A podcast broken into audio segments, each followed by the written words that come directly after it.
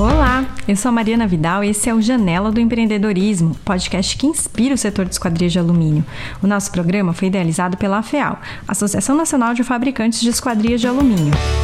Este programa conta com o patrocínio de Sebrace, a marca do vidro. Olá, estamos aqui com mais uma edição do Janela do Empreendedorismo, podcast que inspira o segmento de esquadrias de alumínio. Hoje a gente está aqui com o Marcelo, da Aluminato, uma das empresas mais representativas da região sul do Brasil. Ele vai contar aqui um pouco para a gente sobre essa história empreendedora, na verdade, a história de família empreendedora, né, Marcelo? Porque não começou com você. Seja bem-vindo ao nosso programa hoje, Marcelo. Olá, olá, tudo bem? Como é que você está? Prazer enorme estar aqui. É, deu uma exagerada, como nos outros podcasts também, dá uma exageradinha, não é bem assim. a gente talvez não seja tudo isso, mas a gente está sempre buscando ser um pouco melhor a cada dia.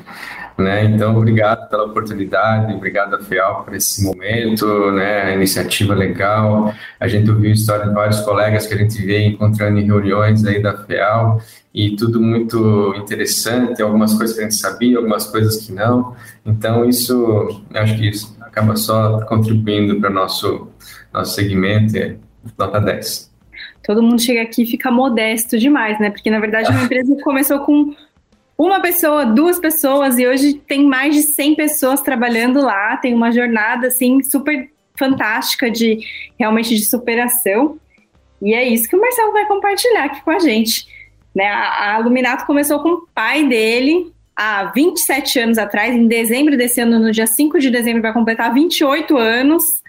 E o Marcelo era um garotinho, ele tinha só 13 anos e o pai dele já colocou ele lá para aprender, para aprender a ser um bom gestor, para aprender a trabalhar com processos, enfim. Conta pra gente como é que você começou a gente já sabia o pessoal dessa geração, eu tenho a mesma idade que você. Eu comecei a trabalhar com 18 para 19 anos, mas comecei a trabalhar cedo. Conta pra gente um pouco como é que foi isso. É verdade, comecei a trabalhar cedo mesmo. Na verdade, é, meu pai já trabalhava com alumínio desde quando eu nasci, assim, meu pai, em 82, ele já trabalhava com alumínio na cidade onde eu nasci, que é Campos Novos, oeste de Santa Catarina. E, e aí eu fui vendo o alumínio desde aquele tempo, né?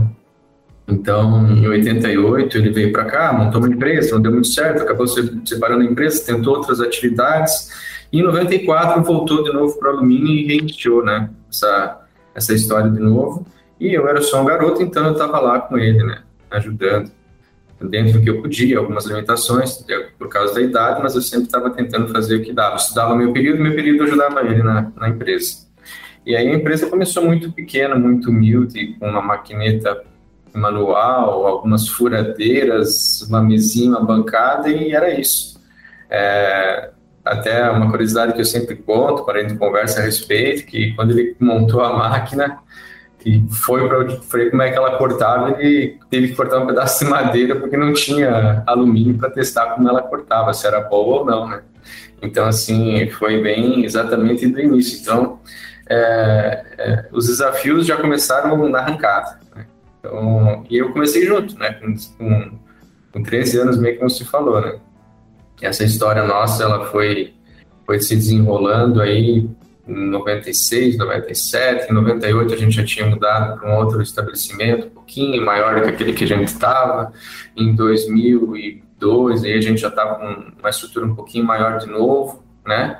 E aí, nesse período todo, foi tendo altos e baixos, é, obras melhores, obras não tão legais, e foi subindo e descendo. Eu sei que em 2007, mais ou menos, é, aí eu já estava finalizando minha faculdade de administração, aí em 2007, meu pai estava cansado, passado por dificuldades financeiras de algumas crises que ocorreram, e, e, é, e, é, um ramo desgastante, não é um ramo muito fácil. Quem está me ouvindo vai saber o que eu estou falando, então são muitas nuances, e ser empreendedor não é fácil, né?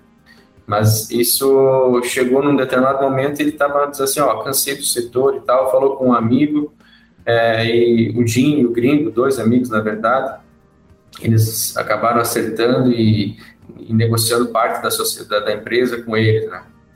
E aí, como eles não tinham quem tocasse a empresa, né, a condição que, que eles negociaram naquele momento, né, que eu ficasse né, administrando a empresa, tocando a empresa. Nessa, nessa, nessa fase eu já tinha um percentual já da Laminato, eu e meu pai, já tinha, eu já tinha minha partezinha já, e aí eu acabei ficando, né, tocando a empresa, e foi onde que começou, né, a, a, eu aprofundar as negociações, fazer vendas, fazer a gestão das equipes, é, a parte técnica sempre foi um, um, uma coisa assim que me chamou muita atenção, então eu, eu, eu, trabalho muito com essa parte técnica, gosto de participar de projetos desde o início, acompanhar de perto cada detalhe, sabe? Então isso começou já a ficar ainda mais forte naquele momento. Então era o tempo que trabalhava mais que o normal, né? Embora 11 horas da noite, em 6 horas estava na empresa de novo. Então era um momento assim de bastante bastante suor. Assim começamos naquele tempo quando eu assumi, meu pai se afastou a gente começou com. Tinha seis colaboradores, sete colaboradores e mais eu. Então, éramos oito pessoas. É, e hoje estamos em torno de 160 colaboradores. Então, é, realmente a gente conseguiu é, vir trilhando aí com a ajuda de muita gente, mas trilhando um caminho bem legal. Assim, a gente é muito feliz por isso. E uma, uma coisa legal que eu lembrei, Mariana, é que em 2018, aí os sócios nos perguntaram se, se a gente não teria interesse em recomprar a parte né, que a gente tinha negociado. E aí a gente chegou no consenso lá e acabou é, tornando a empresa integralmente familiar. Né? Então hoje é, eu, meu pai e meus irmãos é, temos todas as cotas da empresa, então isso para a gente é uma conquista bem grande, assim, sabe? Vocês atendem hoje em Santa Catarina? Como é que a atuação é nacional? é, regional? Como é que é? É, hoje a gente atende, uh, atende o estado de Santa Catarina, algumas obras pontuais a gente faz no Rio Grande do Sul, mas bem poucas assim, por indicação, por algum cliente que, que comprou aqui, quis comprar lá também, mas o nosso foco é o litoral catarinense, assim, com algumas obras na região de Blumenau, umas obras no litoral norte, então é só litoral mesmo, assim, não, não sai muito do estado. Você me contou um pouco sobre o seu parque Fabril, né, que vocês investiram bastante, inclusive mudaram de cidade algumas vezes, tudo mais. Queria que você contasse um pouquinho mais sobre isso pra gente. É, então, em, em 90, em 2002, a gente estava num, num, num estabelecimento em Porto Belo, que, que, que, media lá seus 690 metros quadrados, mais ou menos, e, e foi quando eu assumi a empresa. Dali em diante, a gente começou a pegar obras maiores, obras mais importantes. Acabou que, que a gente precisava de mais espaço, não, não importava lá dentro. Aí a gente começou a procurar galpões na região, encontrou em Tijucas, uma cidade do lado de Porto Belo. Então a empresa começou em Itapema, passou para Porto Belo, uma cidadezinha do lado também, e depois passou para Tijucas, que é do lado também. É, e aí a gente conseguiu uh, adquirir um galpão de 2.400 metros quadrados, e aí começou a ter o espaço que a gente precisava, a organização que a gente queria, nos deu condições de alçar voos maiores, né? Isso foi em 2013 que a gente adquiriu esse galpão. É, nessa fase a gente já estava já tava finalizando uma obra importante que a gente fez na região aqui, então foi foi bem legal. E daí esse galpão, ao longo do. Como foi passando o tempo, a gente foi de novo enchendo ele com muitas obras, foi ficando pequeno de novo. E já em 2012 a gente já estava adquirindo equipamentos CNC, então era meio que novidade no Brasil, poucas empresas tinham, né?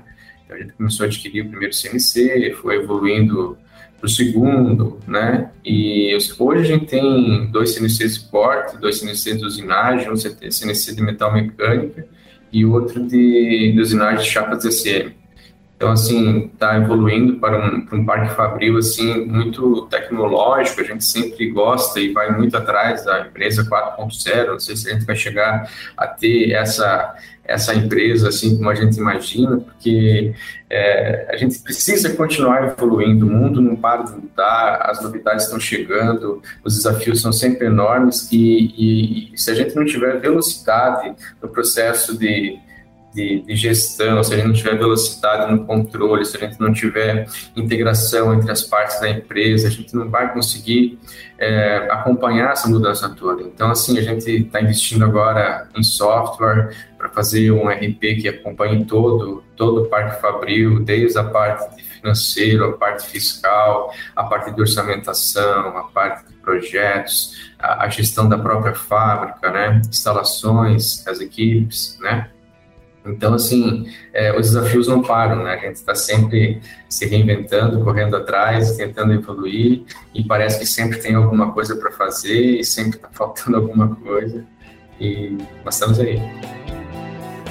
Eu vi dizer que estão querendo construir um Burj Khalifa aqui no, no Brasil, e que vão ser vocês que vão fazer, porque vocês fazem muitos prédios muito altos. Você me falou com tanto carinho antes, quando a gente estava conversando aqui, gente, nos bastidores. Ele me falou com tanto carinho de algumas obras. Queria que você contasse um pouco para a gente sobre essas obras que às vezes você passa assim e pensa assim com muito orgulho. Eu sempre pergunto isso para quem eu estou entrevistando. Onde que você passa falando, nossa, que demais. Foi a gente que fez isso, que orgulho. Conta aí um pouquinho para a gente. É, então assim, Marina, é legal porque é, quando se passa na frente de uma obra e você sabe que você contribuiu para aquilo, é, todo mundo sente uma satisfação, né? É, os nossos colaboradores sentem, a gente sente, então é, é muito legal isso, né? E, e, a gente começou com os grandes desafios lá em 2011, por aí. É, a gente foi e acabou conseguindo colocar uma obra aqui na cidade de Itapema, uma fachada unitizada, um negócio diferente que não tinha aqui na região até então. Então, a gente fez um edifício elíptico, com 8.500 metros de fachada, não tinha parede no entorno, era só fachada de vidro, ACM, vidros coloridos, é, uma obra bem desafiadora, assim, sabe, que exigiu noites e noites de, de projeto e, em claro, e equipes e dedicação, então, assim, é, foi no momento até que a gente resgatou meu pai para trazer para a empresa novamente, meu pai tinha saído em 2000 e oito foi é, para o interior de Itaiópolis, comprou um sítio, montou uma criação de aves, estava criando um monte de ave lá, e daí nós estávamos cheios de trabalho, chamamos ele, oh, vamos voltar para trabalhar com a gente novo, nós estamos precisando de gente com, com conhecimento e com habilidade e tal, ele com uma puta bagagem, né, e a gente convenceu ele de voltar, ele voltou, nos ajudou nessa empreitada, foi um sucesso, deu tudo certo, e essa, essa grande obra começou a abrir portas, né, para outras para outras obras também grandes para nossa realidade aqui da região de Santa Catarina. Aí quando nós estávamos em 2016 para 2017, a gente começou, participou de uma concorrência de uma obra bem alta aqui na região. Hoje acredito que seja ainda a obra mais alta que esteja entregue, habitada, que o nome dela é Infinity Coast, uma obra da consultora FG. E, e a gente acabou vencendo a concorrência, né? Mais dezenas de noites, de novo, dedicadas a projeto, a logística de obra, a engenharia, as soluções que precisavam ser adotadas. É, então, assim, é, um outro gigantesco desafio, né, uma obra de 70 pavimentos, lá seus 230 e poucos metros de altura, né, ninguém tinha feito uma obra daquela altura, como que seria, o que, que a gente ia enfrentar, o que, que ia encontrar, é, como é que é trabalhar lá em cima, como é que não é, né, as dificuldades de segurança do trabalho cada vez mais apertadas, então, assim, a gente foi, foi evoluindo, assim, né? Foi, foi se encontrando e foi chegando num, num, na maneira de melhorar esses processos e, e se, nos qualificar para novos desafios. E eles apareceram novamente. A gente está com outro edifício, é, deve entregar no final desse ano. É meio edifício maior que o Infinity ainda, mais alto, né? Que o Infinity tem 84 pavimentos, entre pavimentos em vazamento, tipo e técnicos, e, e tem uma, um obelisco na ponta, não seria obelisco, um pináculo na ponta dele, que é uma ponta, um arranha-céu, literalmente, que a ponta dele é uma agulha. Então, é, e tudo revestido com ACM, com fachadas de vidro, é, sistemas é, bem atuais, é, projetos de fora do Brasil. Então, assim, muitos desafios mesmo, assim, sabe?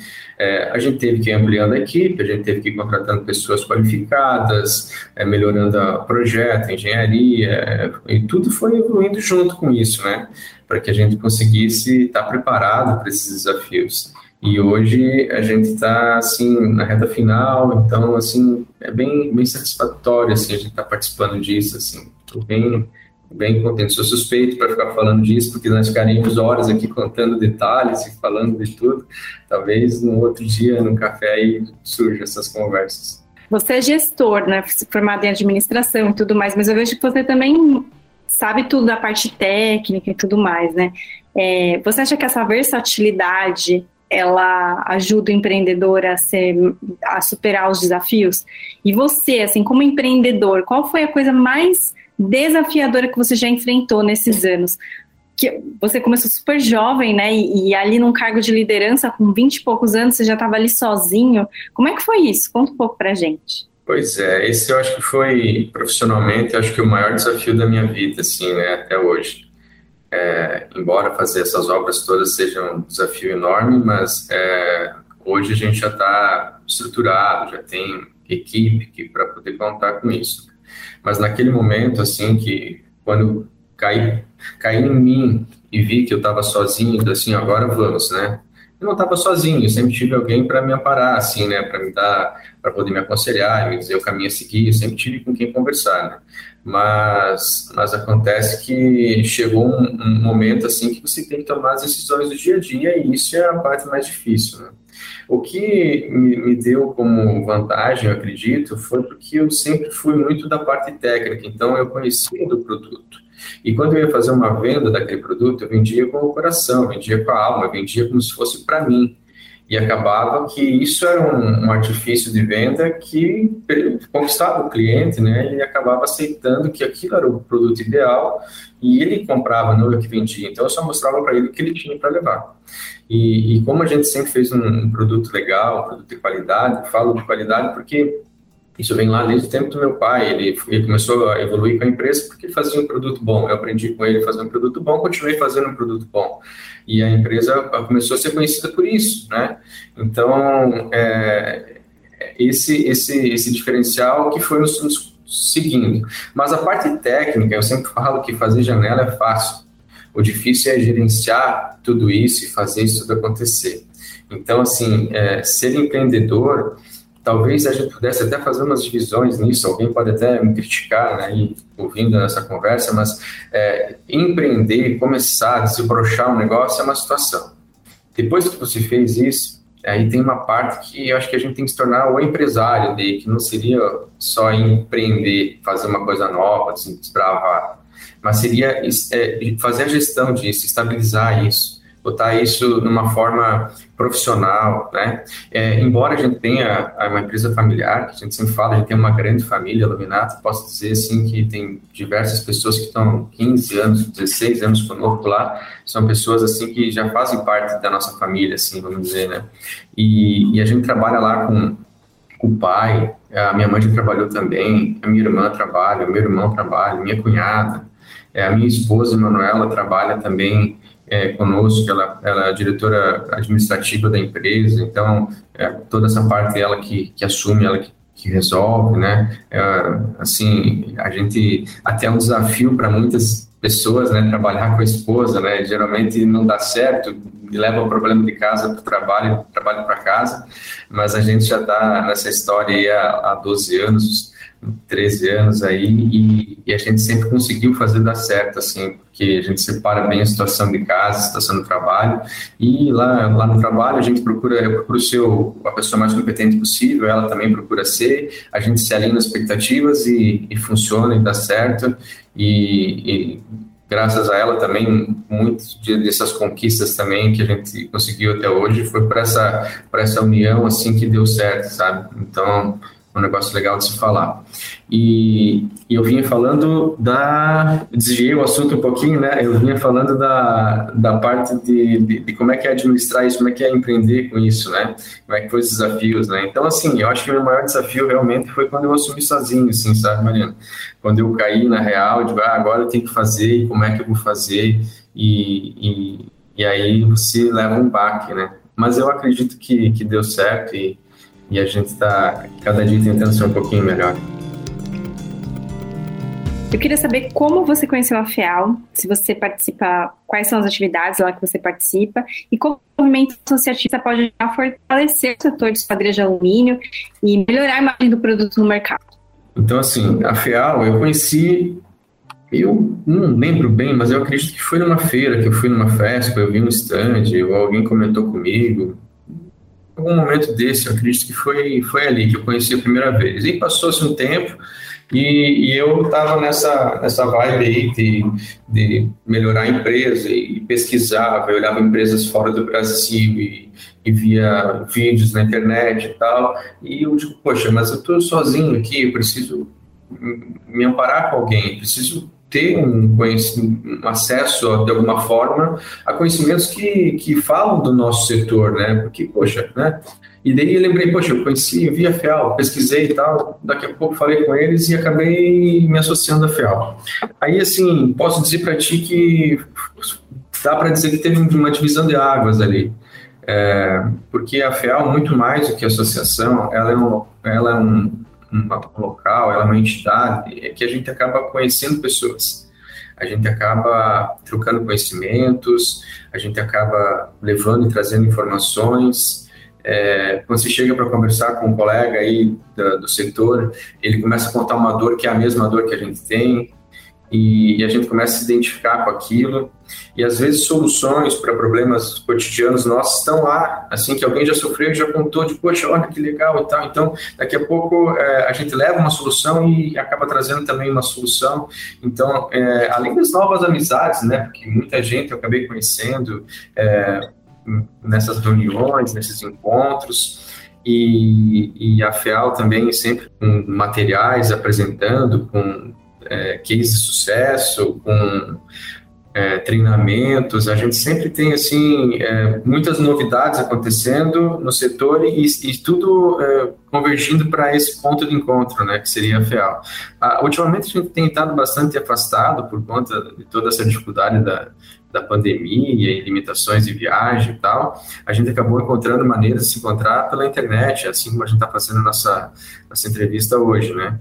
E, e, e, isso afastou um pouco a, aquela conversa tete a tete e tal, então a gente está com saudade disso.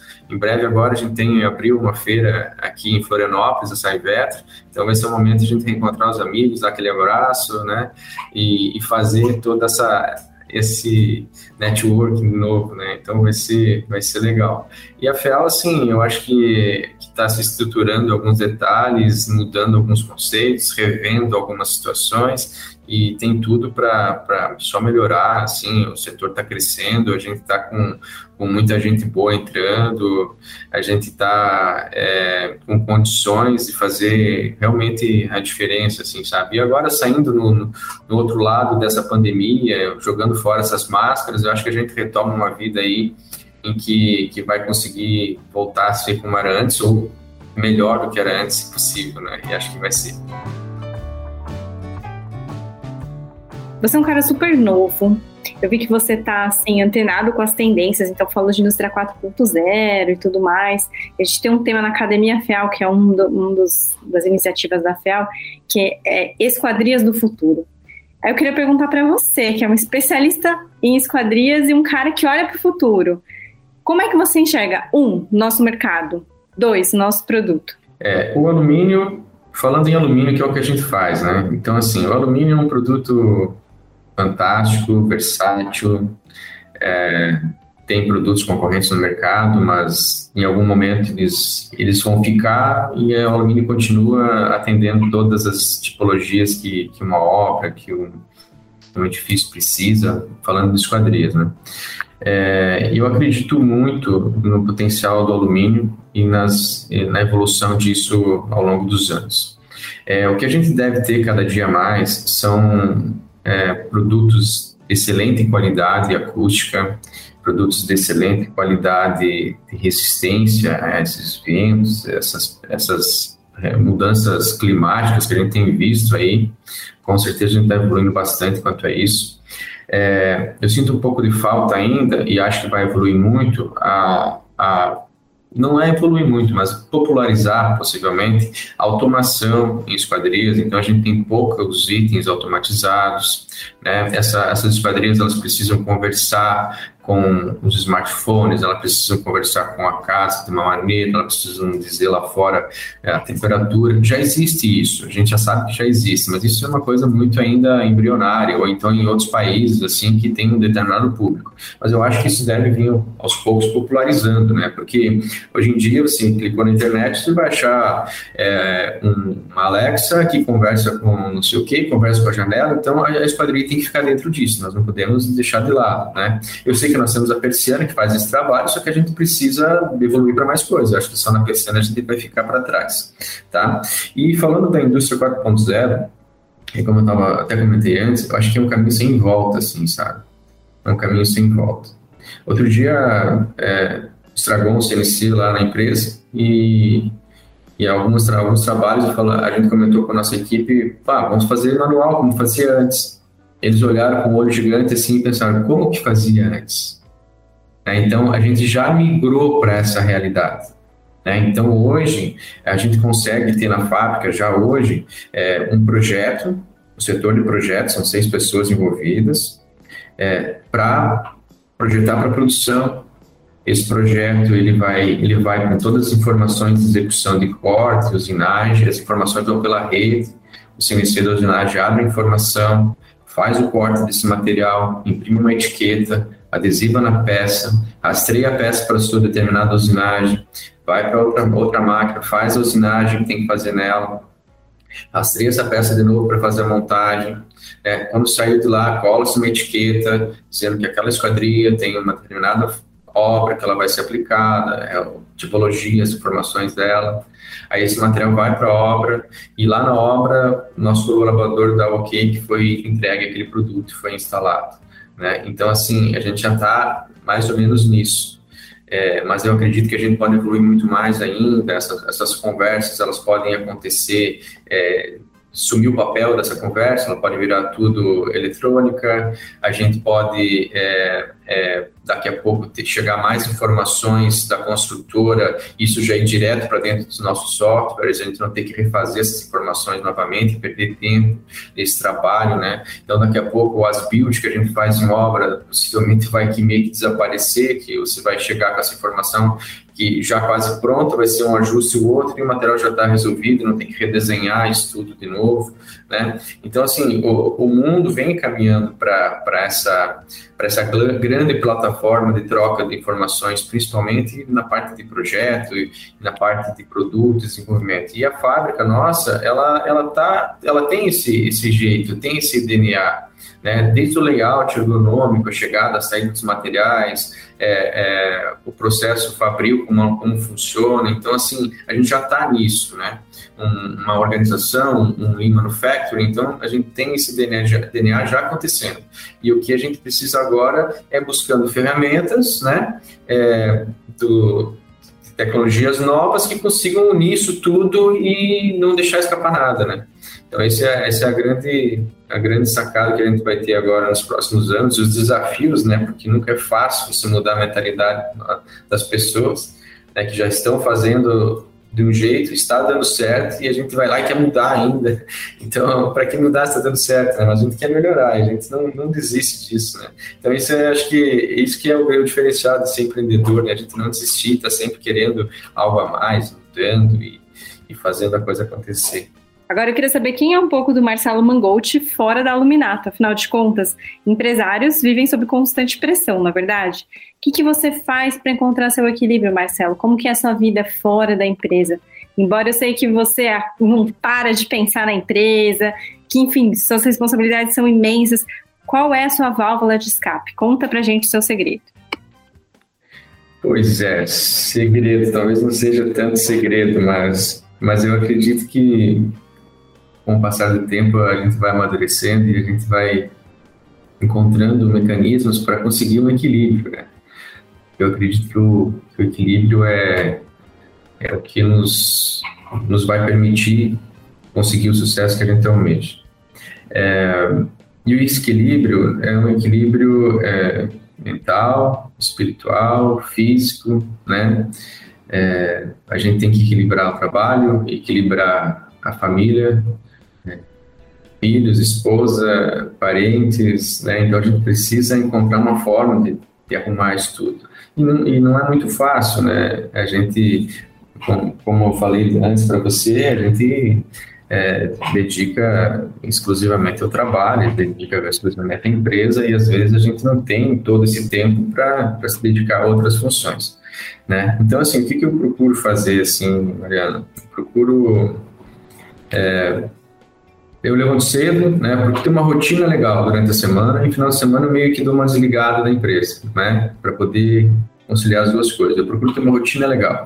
Então eu levanto sempre 10 para 5 da manhã, eu passo lá meus 20 minutos, meia hora, orando, é, meditando um pouco, refletindo, né? Tem um tempo assim de silêncio para me organizar espiritualmente.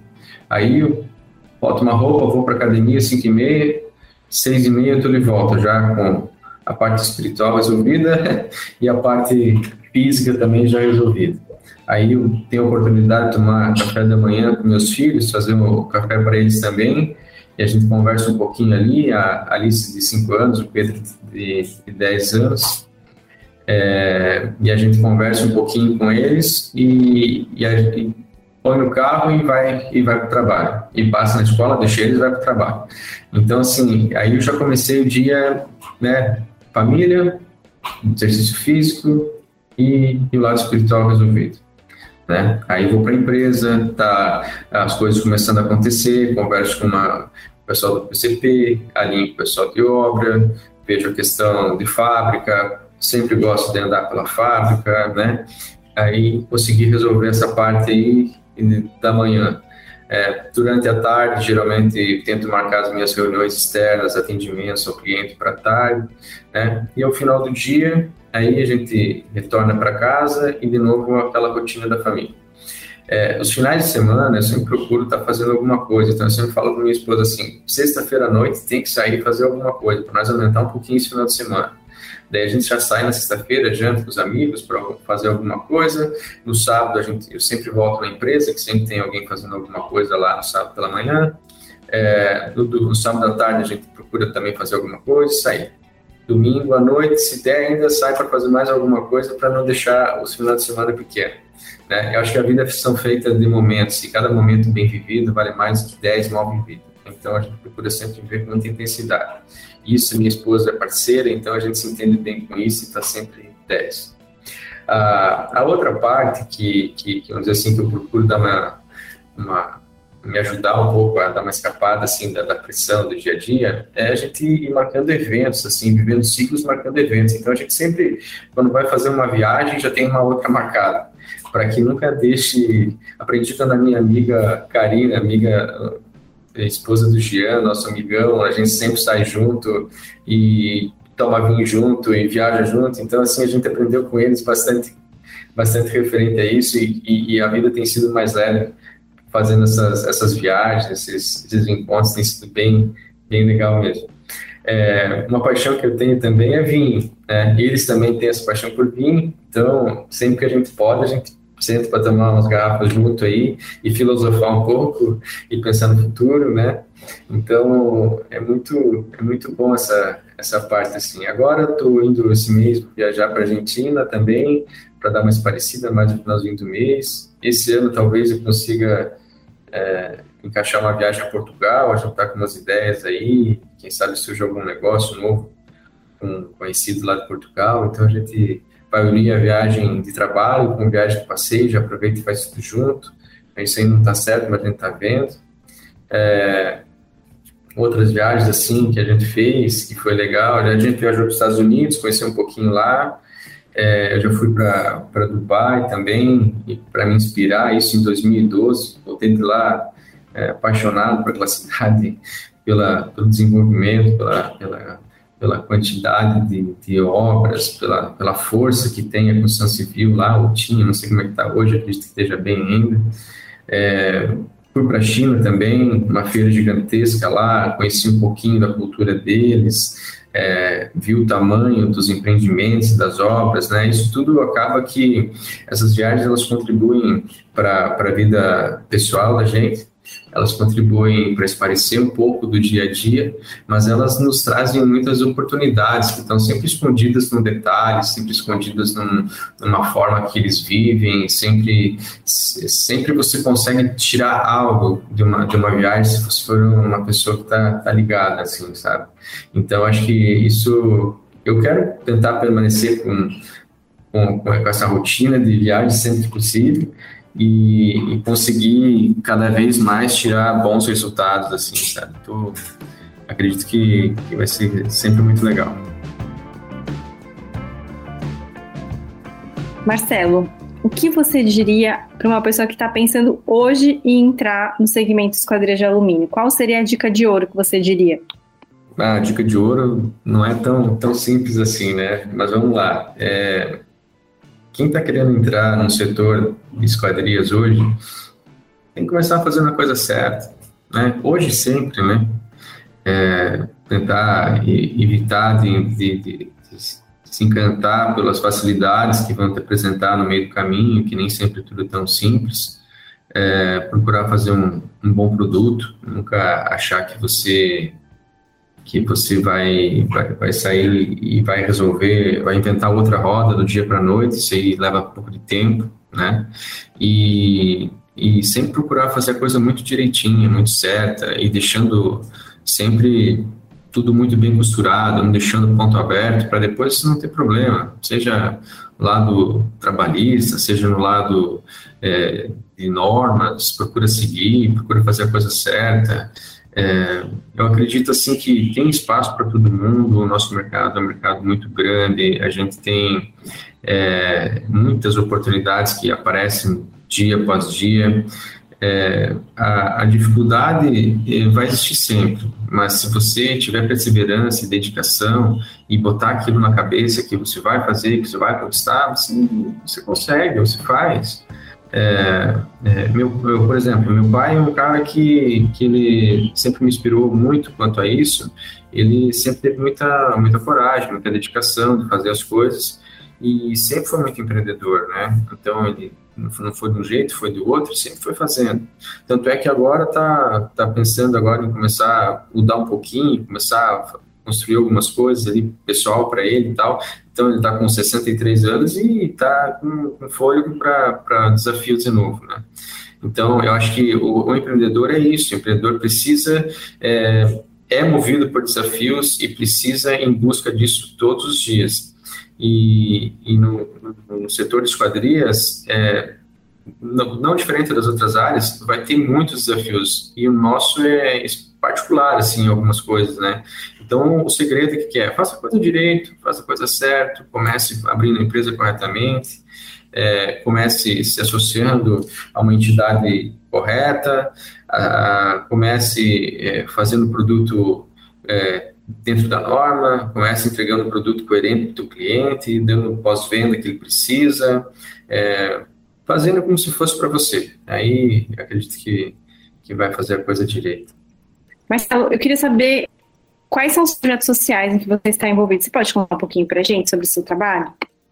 É, projetos sociais, assim, a gente não, não tem muito específico. Na verdade, a gente sempre procurou estar sempre presente ajudando dentro do possível, né? A, a, uma empresa, uma empresa qualquer que dá, dá oportunidade de trabalho para as pessoas, eu acho que no fim de tudo já está fazendo projeto social, né? Porque está dando a oportunidade das pessoas conseguirem sustento para suas famílias. Então, de alguma forma, já qualquer empregador já está fazendo um, um, trabalho social.